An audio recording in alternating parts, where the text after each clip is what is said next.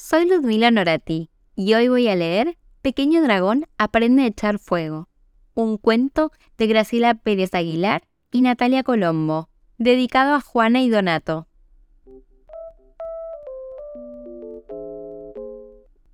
Pequeño Dragón estaba jugando en la puerta de su casa de la montaña. De repente le dijo a la mamá dragona, Ma, todos los dragones echan fuego por la nariz, menos yo. ¿Cuándo voy a poder? No te preocupes, dragoncito, es algo que se aprende cuando llega el momento, contestó la mamá. Y agregó, algunos dragones echan fuego por primera vez cuando están muy enojados. Otros cuando están muy asustados. Pero no todos somos iguales. Tené un poquito de paciencia. Pero Pequeño Dragón no era muy paciente y se puso a soplar fuerte por la nariz hasta que le quedó llena de esas cosas pegajosas de cinco letras que empiezan con y terminan con os. Sí, sí, así como lo escuchás, llena de mocos. Se limpió un poco con el ala y suspiró. Algún día aprendería a lanzar un terrible chorro de fuego como su papá y su mamá. Mientras tanto, había muchas cosas interesantes para hacer. Primero jugó al coletazo, se jugaba poniendo una piedrita sobre otra más grande y luego se le pegaba con la cola para que volara muy lejos. Cuando se cansó, jugó al aletazo, que era igual, pero con las alas. Después jugó a inventar una batalla entre los dragones verdes y los dragones rojos. Él era el jefe de los dragones verdes. Los dragones rojos eran malísimos y atacaban la cueva de la montaña.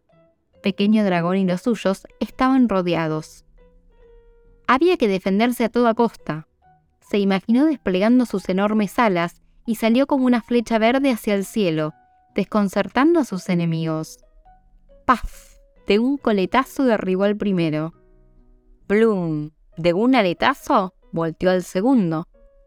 ¡Sas! De un cabezazo descalabró al tercero.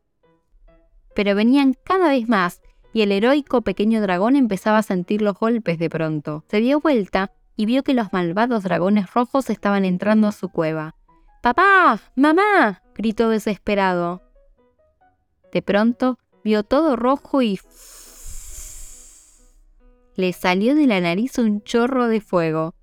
Primero fue un chorro finito y después se convirtió en una llamarada. ¡Auch! Pequeño dragón se cayó de espaldas al suelo, sorprendido y con la nariz todavía humeante. ¡Era así!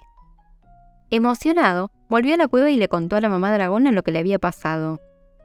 Ella lo abrazó y le dijo, algunos dragones empiezan a echar fuegos cuando están muy enojados o asustados, pero algunos, muy pocos, pueden hacerlo usando solamente la imaginación.